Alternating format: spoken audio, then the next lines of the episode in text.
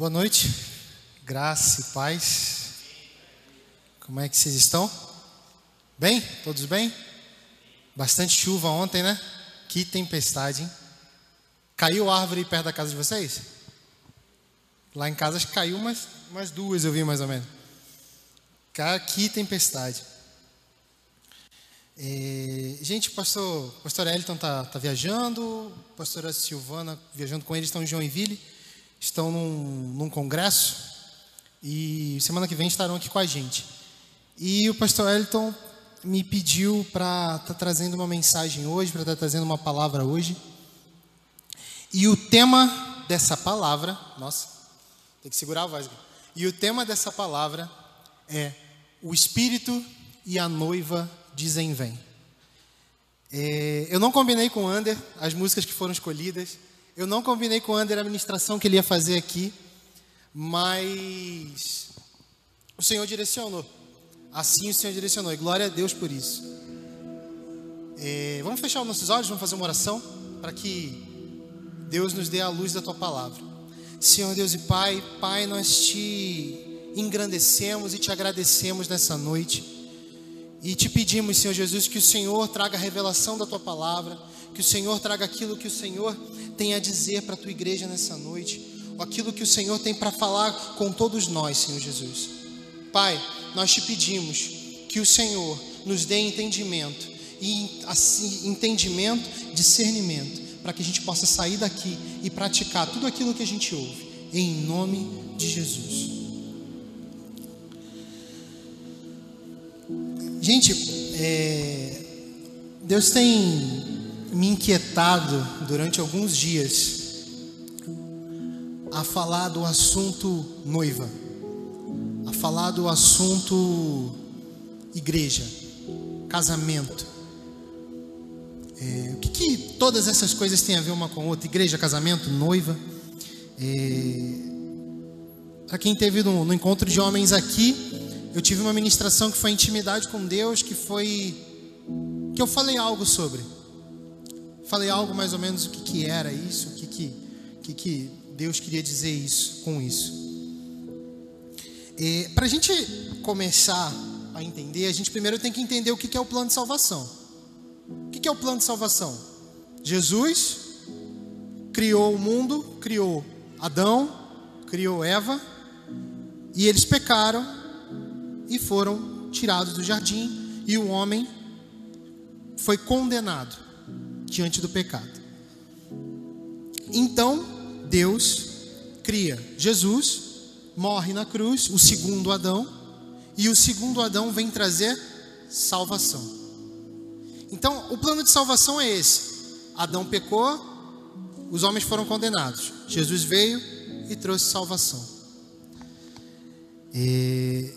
Mas e diante disso, diante desse plano de salvação, eu quero que a gente comece a, a entender o que, que é esse plano de salvação, o que, que é essa salvação, o que, que Deus tinha em mente, o que, que Deus tinha em mente com tudo isso. Primeira parte que a gente vai abrir na Bíblia é Gênesis 2, capítulo 2, versículo 18. Se puderem abrir, quem puder abrir, quem tiver com a Bíblia aí, abre. Gênesis é o livro mais difícil de achar, tá? Se você virar a página, de repente você já acha. Primeiro livro da Bíblia, capítulo 2, versículo 18.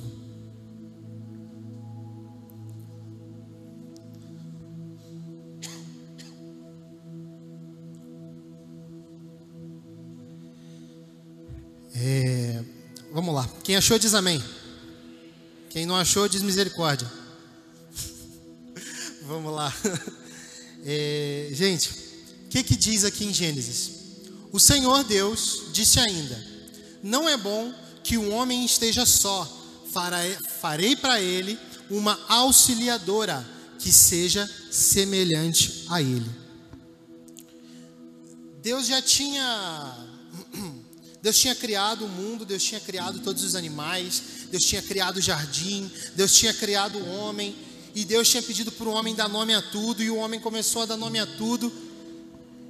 E aí as coisas foram acontecendo e Deus falou: peraí, só ele não tem um par.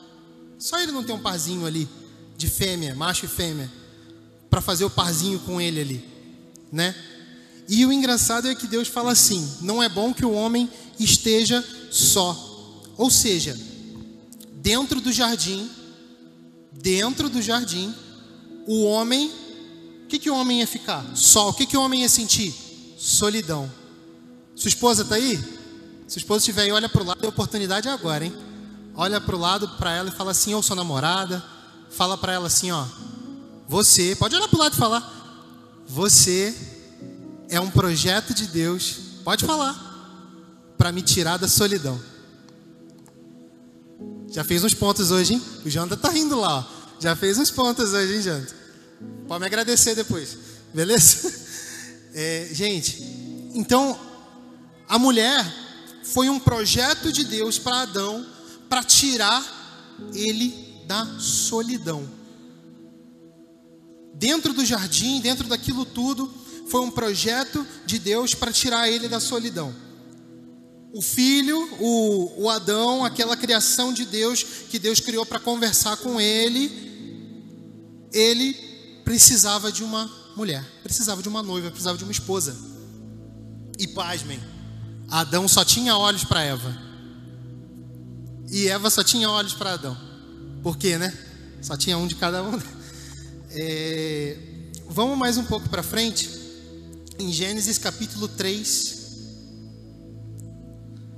no versículo 20.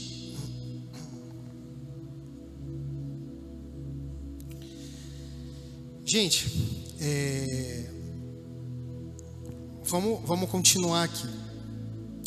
É, então, o que, que acontece? Deus fez Eva, Deus fez a mulher, e Deus não deu o nome a ela de Eva. Vocês sabiam disso? Não foi Deus que deu o nome a ela de Eva. Deus não chamou ela de Eva. Deus, lá no capítulo 2, no final do capítulo 2, ele diz que e deixará o homem seu pai e sua mãe e, unirá, e se unirá à sua mulher e juntos serão uma só carne. Então, Deus não deu o nome para ela de Eva, ó, e o homem deu à sua mulher o nome de Eva, por ser a mãe de todos os seres humanos. Quem deu o nome para Eva? Quem deu o nome para Eva, gente? Adão. Adão deu o nome para Eva. E como é que Deus se referia então a Eva? Como é que Deus se referia a, aos dois então? Para a gente descobrir como é que Deus se referia aos dois, a gente vai ter que ir em Gênesis capítulo 5, versículos 1 e 2. Hoje a gente vai ler bastante, tá? Esperar o João achar lá pra gente.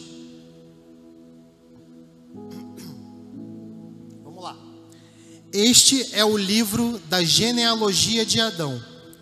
No dia em que Deus criou o ser humano, a semelhança de Deus o fez. Deus os criou, homem e mulher, e os abençoou e lhes deu o nome de ser humano. No original diz Adão. No dia em que foram criados. A minha versão acho que fala Adão. Deixa eu ler aqui minha versão.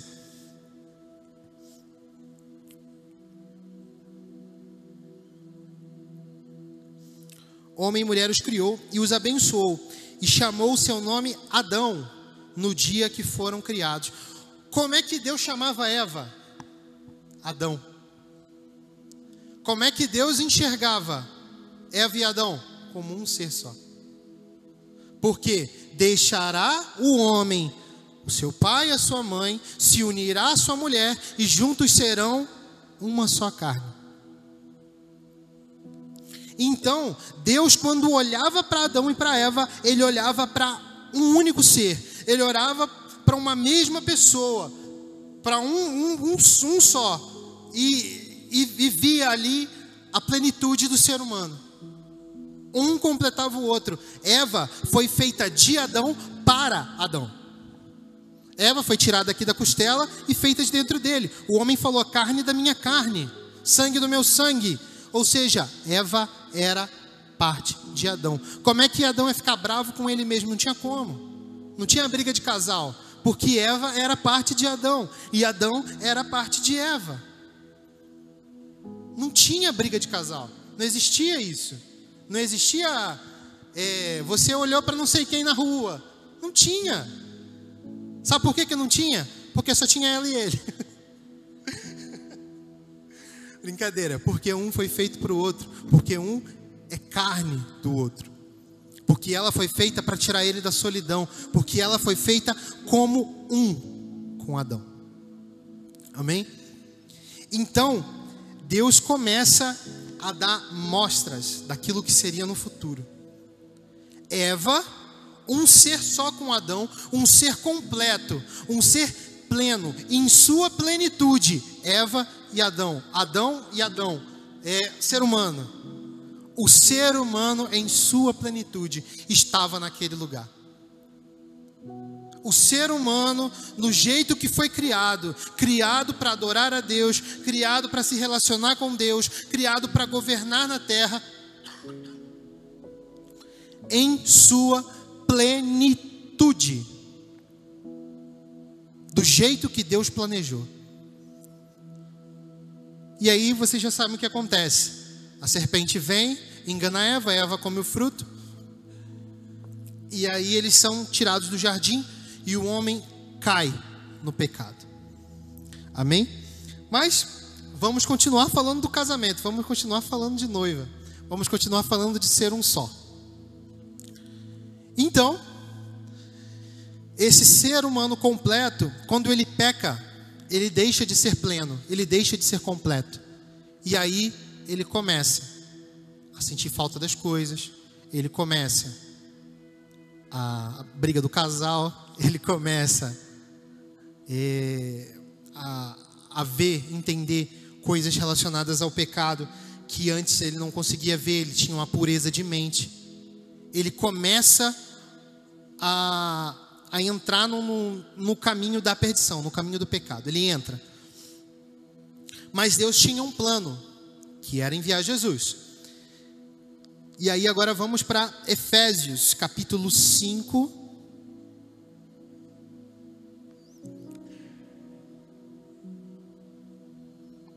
Efésios capítulo 5, versículo 22. Vamos ler do versículo 22 até o 32.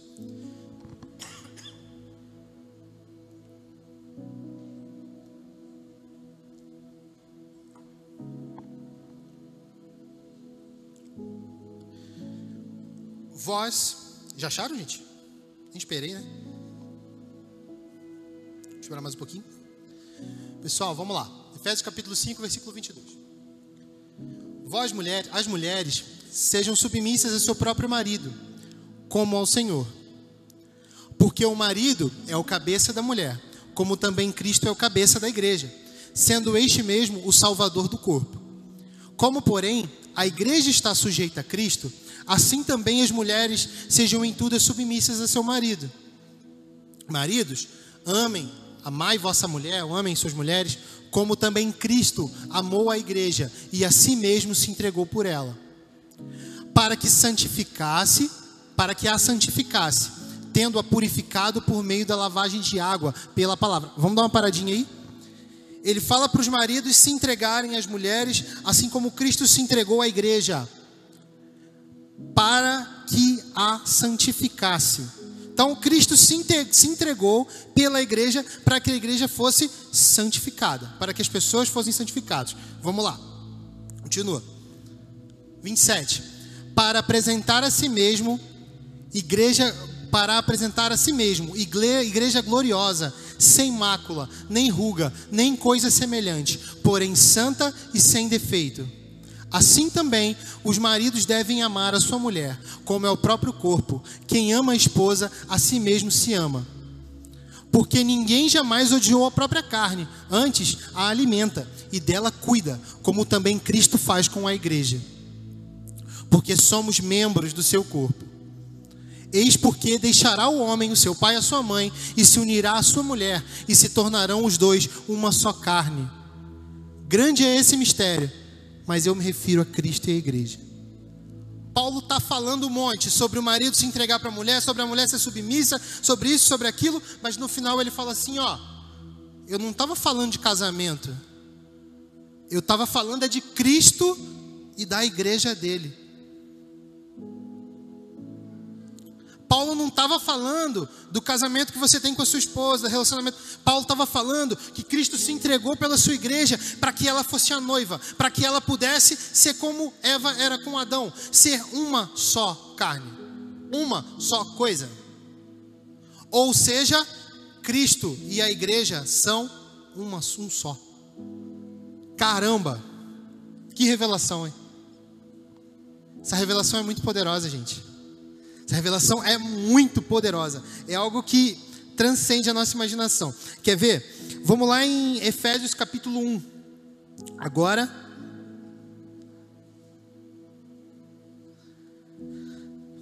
Versículo 19. Agora o João colocar ali para a gente que a gente lê aqui na frente, para todo mundo ouvir.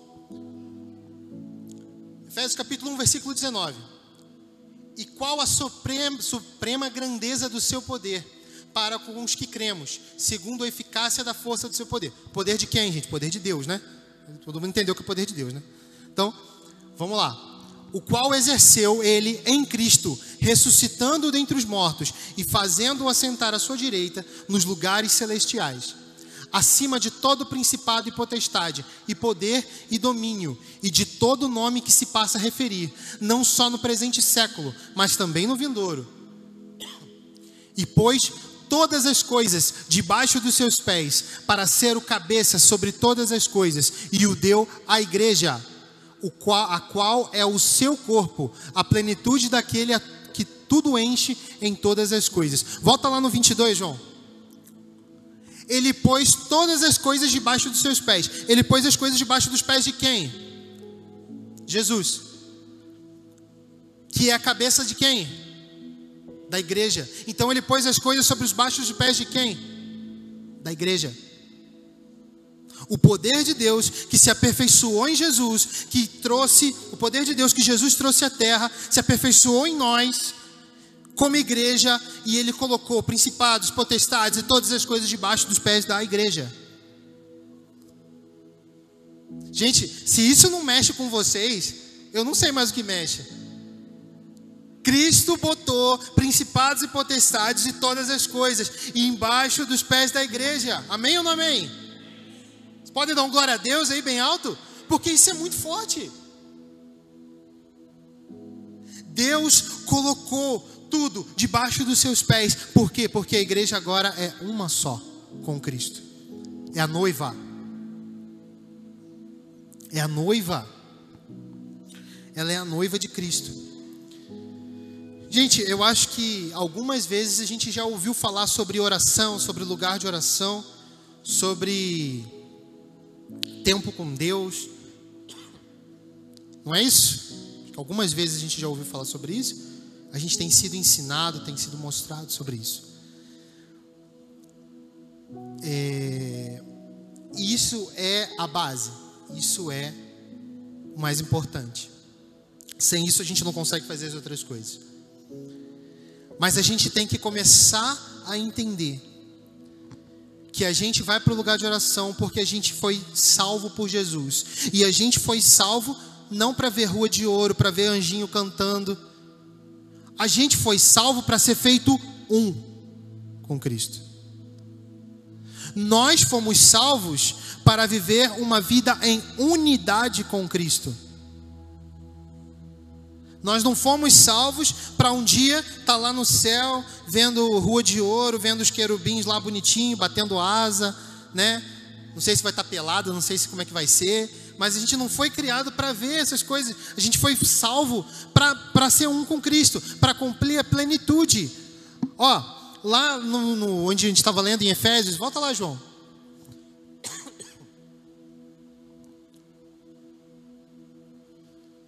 É, 23.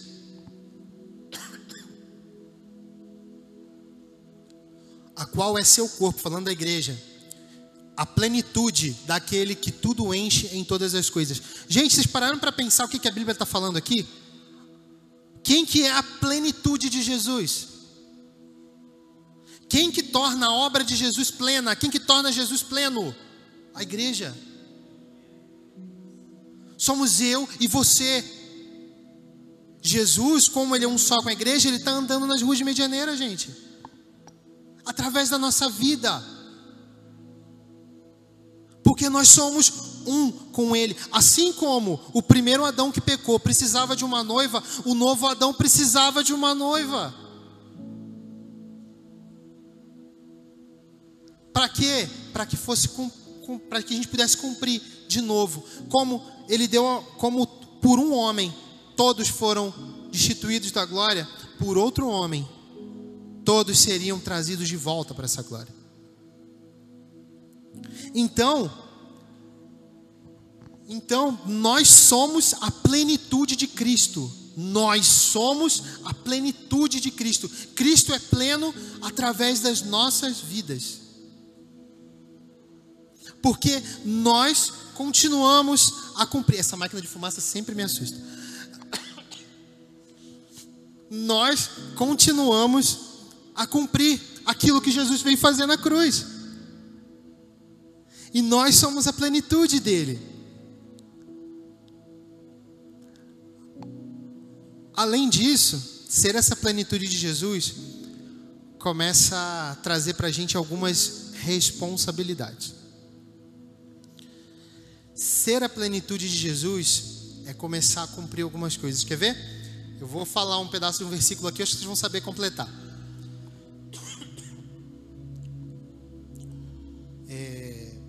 Só alguma, algumas frases. É, Tomai de mim, porque meu jugo é leve e o meu, meu fardo é suave. Vinde a mim os que estão cansados e sobrecarregados, e eu você é corpo de Cristo? Você tem aliviado a vida das pessoas? Você é corpo de Cristo? Sabe por que, que o fardo de Cristo é leve? Porque ele é dividido. Eu não sei se você está aqui pela primeira vez, eu não sei se você está com um grande problema aqui, mas o fardo que você está carregando, ele é dividido. Ele não precisa ser só seu.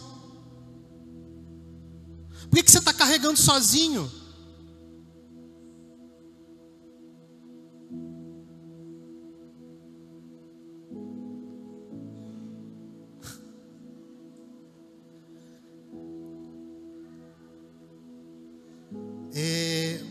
Eu vim para Medianeira sozinho. Quer dizer, minha mãe veio comigo a primeira vez para conhecer a cidade, mas depois eu já fiquei sozinho. E não tinha família aqui, não tinha igreja. Cheguei com um ano de convertido, não tinha pessoas, é, não conseguia conviver. Minha convivência era com, com os amigos que eu conheci na faculdade e não eram crentes, não eram. É,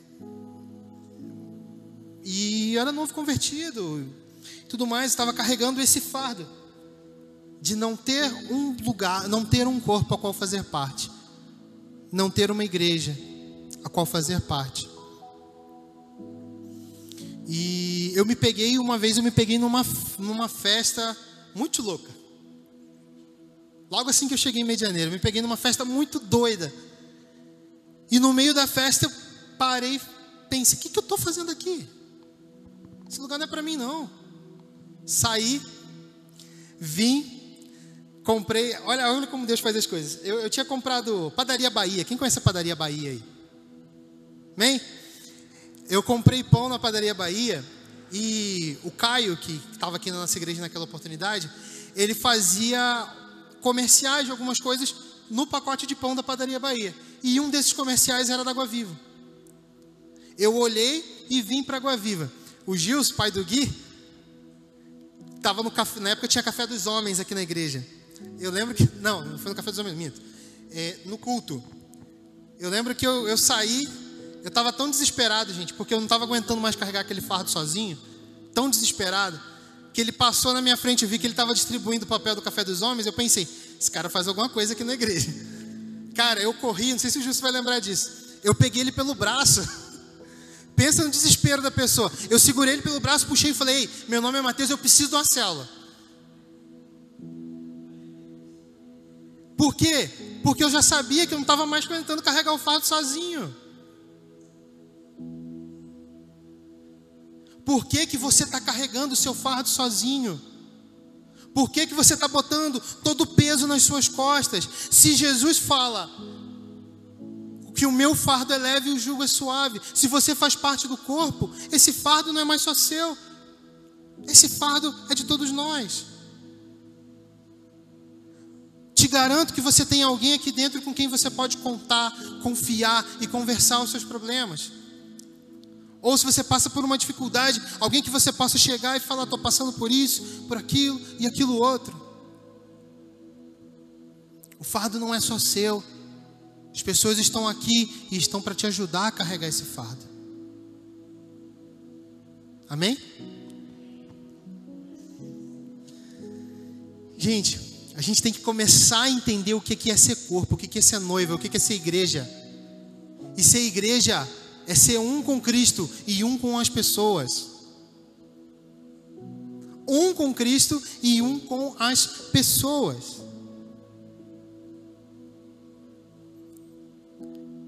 Para você que está aqui visitando a gente pela primeira vez, vocês viram ali no começo o nosso slogan: uma igreja de relacionamento.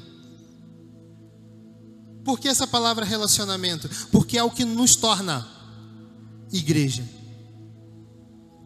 porque é o que nos torna a noiva do Cordeiro. Quer ver uma coisa que agora eu também vou, vou, vou falar uma coisa agora que, que Deus tem falado comigo fortemente. A noiva, a igreja, precisa começar a pensar como igreja. Sabe por quê? Porque quando a gente sabe que um irmão peca, a gente diz que o pecado é dele. Ele cometeu um pecado. Mas espera aí, nós somos um só com Cristo. A gente está começando a ver o corpo. Sabe por que, que você está rindo com uma pessoa do seu lado e ela continua no pecado? Porque você ainda está enxergando o pecado dela como dela. E na verdade, como ela faz parte do corpo junto com você, o pecado é nosso. O pecado não é só dela, o fardo não é só dela, o fardo é nosso. Eu só consigo tratar o pecado dentro de uma igreja como eu começo a ver que o pecado não é do outro, é meu também. Como é que nós temos que apresentar a noiva a, a, a Deus, que a gente leu aqui agora, é, né, em Efésios 5.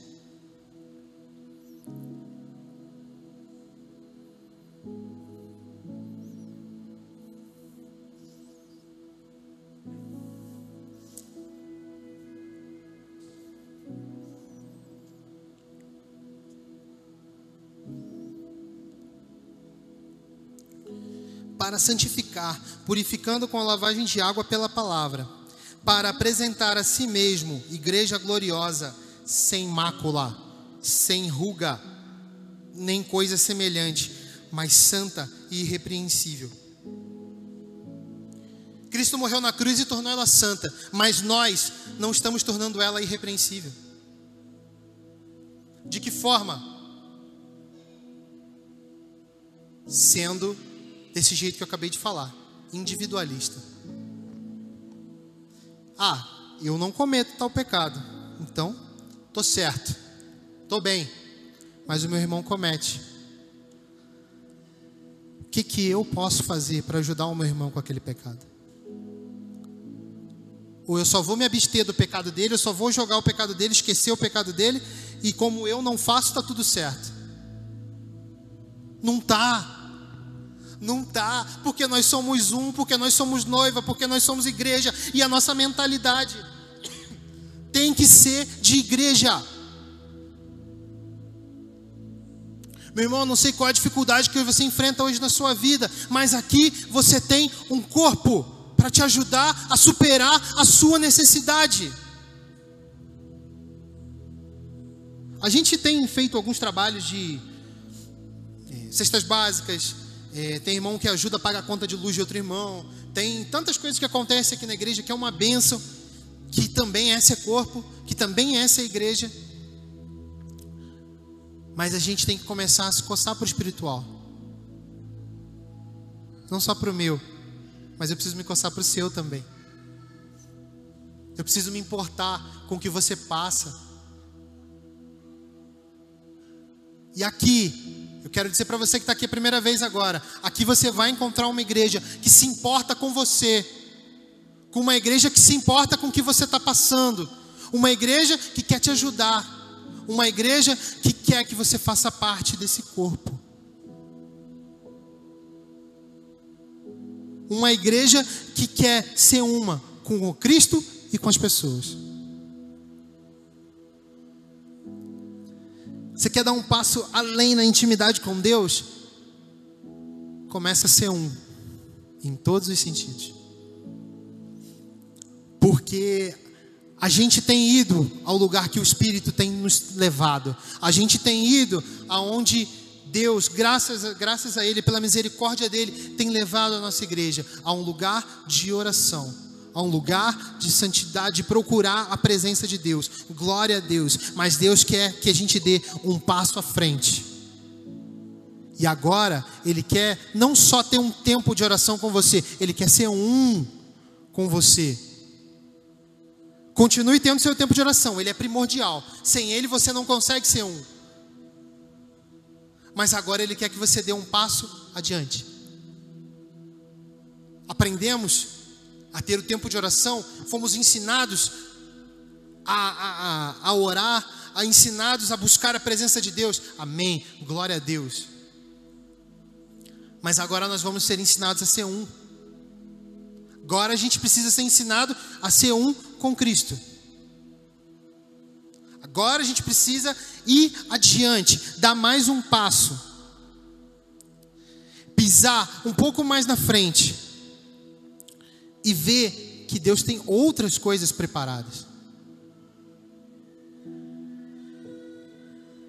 Eis que nem olhos viram, nem ouvidos ouviram aquilo que Deus tem preparado para aqueles, que o, para aqueles que o amam. Nem olhos ouvidos viram, nem ouvidos ouviram. Nem olhos ouviram, foi bom. Nem olhos viram, nem ouvidos ouviram que o Senhor tem preparado para a gente. É, esse ano, o pastor Eliton, ele, ele trouxe para a gente o tema que se rasgue os céus e que a glória venha.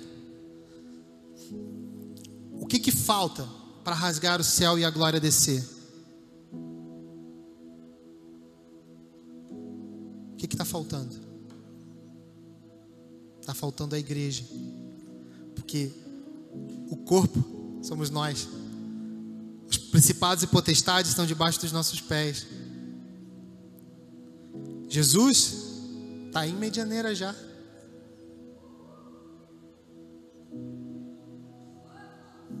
Jesus já está em medianeira. O que, que você está esperando? É um avivamento que você quer? Você quer um avivamento? Então está na hora de ser um. A gente quer mudança de vida, mudança de, de situação da nossa vida, mudança de mente. Está na hora de ser um. Porque afinal de contas, Deus foi instituído como cabeça. Se Ele é a cabeça e nós somos o corpo, quem é o ser pensante da coisa? Jesus. Por isso que Paulo vai falar que nós temos a mente de Cristo.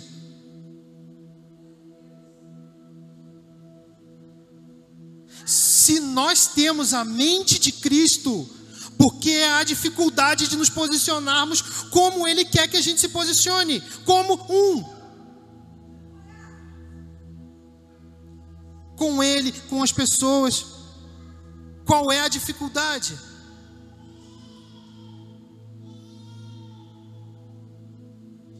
Posicionamento é ser um com Cristo. E aí, os grandes casos de pode ou não pode, posso fazer isso, posso fazer aquilo. Cara, acabou. Sabe por quê? Porque não é mais questão de legalismo, não é poder ou não poder, é fazer parte de um corpo, é ser um com Cristo, entender que é nova criatura, e como nova criatura, certas coisas não me cabem mais.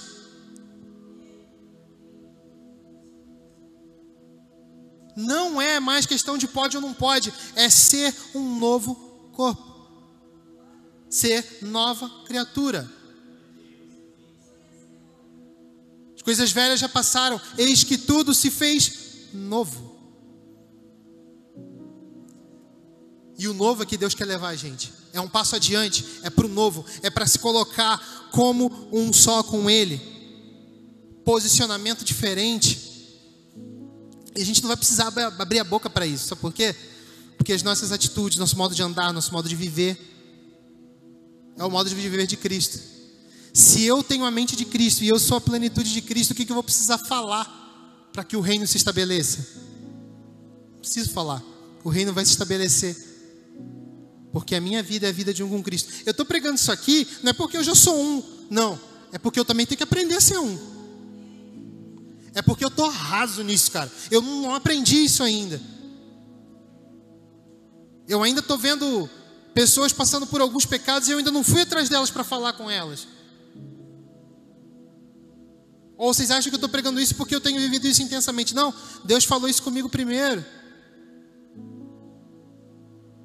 Não, lógico que ele já falou isso com outras pessoas por aí, mas ele falou isso comigo e deu essa oportunidade de trazer isso aqui. Por quê? Porque eu também tenho que aprender, porque nós precisamos aprender, porque nós vacilamos, porque nós erramos o tempo inteiro. E Deus está lá para lembrar para a gente: ó, isso aí não sou eu, não. Você não. É engraçado. O que, que Jesus faria no meu lugar? Cara, é fácil. Você já, você já faz parte? É fácil. Você já é um com Ele. É fácil. É fácil de saber o posicionamento que você tem que tomar.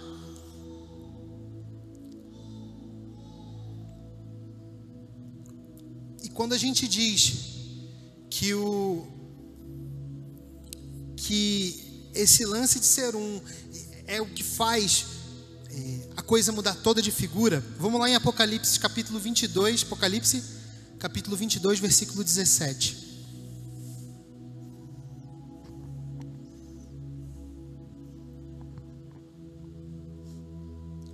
Olha o que, que diz lá. O Espírito e a noiva dizem: Vem. Aquele que ouve, diga vem. Aquele que tem sede, venha. E quem quiser, receba a graça, a água da vida. Ele diz que o Espírito e a noiva. Dizem, ele diz o Espírito e o templo? Não. Ele diz o, o Espírito e o pastor Alex? Não. Ele diz o Espírito e a noiva. Você sabe por quê que que o reino de Deus às vezes não se estabelece, por que a gente não vive o avivamento? Porque a gente aprendeu que o Espírito está dizendo vem, a gente está indo para o quarto orar, mas a noiva ainda não está dizendo vem. A noiva está dizendo fica, peraí que eu estou me arrumando, peraí que eu estou me aprontando.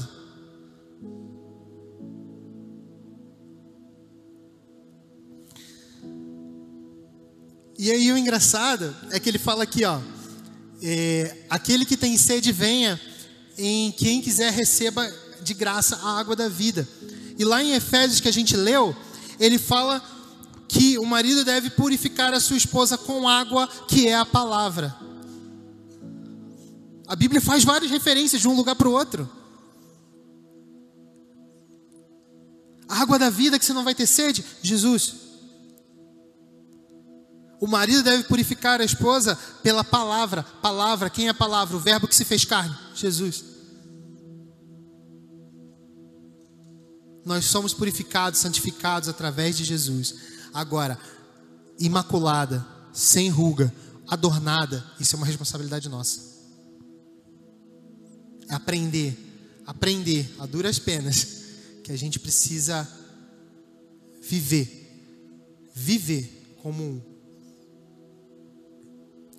ah, eu não estou falando aqui que você tem que fazer igual o pessoal fazia lá na igreja de Atos, começar a vender suas coisas e dividir com o que eles precisam. Não é isso.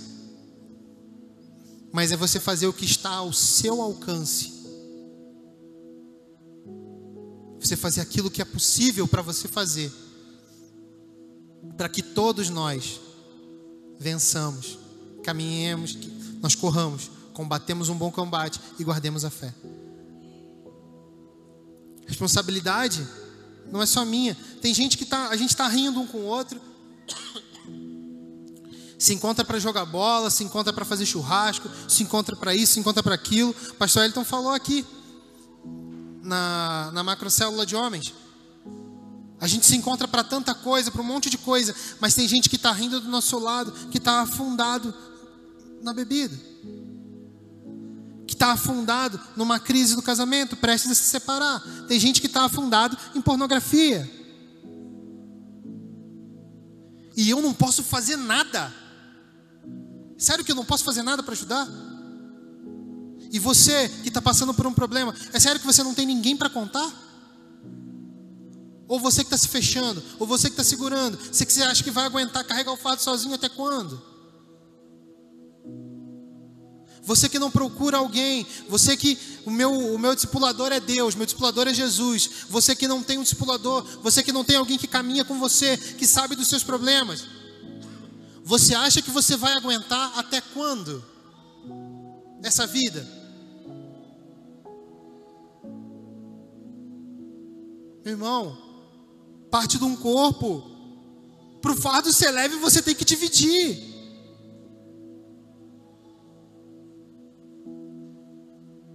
Senão o fardo é pesado, você não vai conseguir carregar, você vai ficar pelo caminho.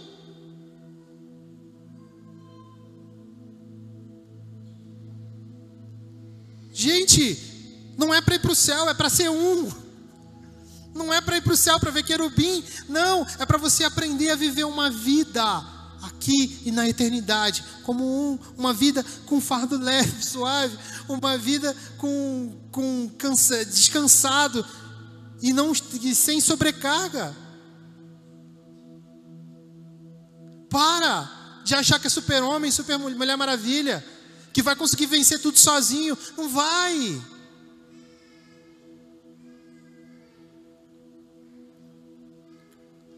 Para de achar que você é, é detentora de todos os poderes. Para de achar que você não precisa de mais alguém. Você precisa.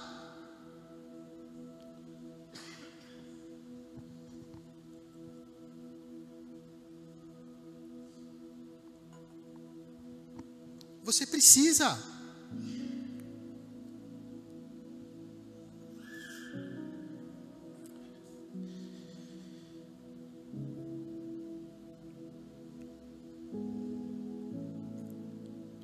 Eu e você precisamos. Eu preciso dividir os meus problemas. Essa pandemia mexeu muito com a cabeça da gente, mexeu muito com a minha cabeça. Estava muito estressado. Chegou um momento que eu já não. Já tava, o fato estava pesado. Eu lembro que eu marquei com o pastor Alex, com a pastora Angela, que são os meus discipuladores, são as pessoas que me acompanham. Marquei um, um café com eles à tarde e falei, pastor, ó, Tá, tá difícil. Porque eu não vejo as coisas andarem, eu vejo tudo parado, eu vejo tudo estagnado, eu não consigo. E a gente conversou, o pastor falou aquilo que eu já sabia, ó, não foi só com você, tá tudo parado. Descansa, vai com calma. As coisas vão terminar bem. Eu já sabia de tudo aquilo, mas eu precisava que alguém me falava, me falasse aquilo. Eu precisava dividir com alguém aquele problema, né? Assim como outros problemas que já passaram, que, que ele também tem ciência, que a pastora Angela tem ciência. Problemas que, que eles conversaram com os meus pais, né? Eles também têm ciência. Mas eu preciso de alguém para me ajudar. Você não precisa carregar nada sozinho, você precisa de alguém para te ajudar. E essa igreja, uma igreja de relacionamentos, é uma igreja que quer te ajudar, uma igreja que te quer perto. Você é desejado, você é, é, você é querido. Não importa o que você ouviu em casa, não importa o que você ouviu em outros lugares, a gente te quer aqui. Se você não estiver aqui, você vai fazer falta. Você vai fazer falta. E nós queremos gerar esse ambiente aqui dentro. Nós queremos gerar esse ambiente de unidade, um ambiente de quem quer crescer em Deus, mas não crescer sozinho. O que, que adianta eu subir cinco degraus em intimidade com Deus e ninguém subir comigo? O que, que adianta? Vai ser o super santo para quê? Para quem? Você acha que sozinho você vai conseguir fazer alguma coisa? Não vai. Quero subir sozinho, eu quero que as pessoas subam comigo. Eu quero que aqueles que eu discipulo vão mais longe do que eu. Você tem valor para Deus, para nós. Nós estamos aprendendo a ser um, mas nós queremos que você esteja aqui para aprender a ser um com a gente. Nós estamos aprendendo, aprendendo o que, que é isso, a, a, a, a noiva dizer vem, a adornar, a imacular. Nós estamos aprendendo, mas nós queremos você com a gente para aprender junto. Não sei se tem alguém aqui que não aceitou Jesus ainda, que, que ainda não reconheceu Ele como seu único e suficiente Salvador, mas eu não estou aqui dizendo para você aceitar Jesus que vai estar tá tudo resolvido, ou que você aceitar Jesus você vai ver, vai estar tá em lugar diferente. Não. Mas quando você aceita Jesus, você começa a fazer parte de um corpo. Você começa a fazer parte da junção de pessoas. Sua mente muda, sua mentalidade muda, sua forma de ver a vida muda. E você começa a dividir as coisas com pessoas. Você começa a confiar em pessoas. Você começa a viver junto com pessoas. Gente, se eu pautar essa igreja em, em um louvor legal, podem montar um trio elétrico ali, fazer um louvor muito, fazer uma música muito melhor que a nossa. Palestrante legal, palavra legal, cara. Tem gente que tem palestrante aí afora que o pessoal contrata. Cara, é muito bom. Se eu pautar na, na, na, no palestrante, eu vou fracassar. Se eu pautar em cadeira confortável e templo bonito, ah, vai ter auditório aí muito melhor, vai ter coisa muito melhor aí por aí afora. Mas o que o mundo não consegue fazer é ser um com Cristo igual a gente consegue. O mundo não consegue fazer isso. O nosso diferencial é esse. A nossa vida é pautada nisso.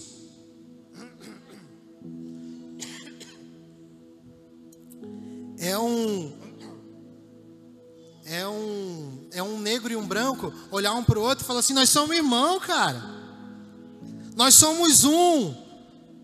E o mundo fica louco. É um roqueiro e um funkeiro olhar um para o outro e falar: Cara, eu te amo, nós somos um. É um gremista e um colorado chegar um perto do outro e falar assim: Ó, nós somos um, eu te amo. Quando que isso acontece no mundo?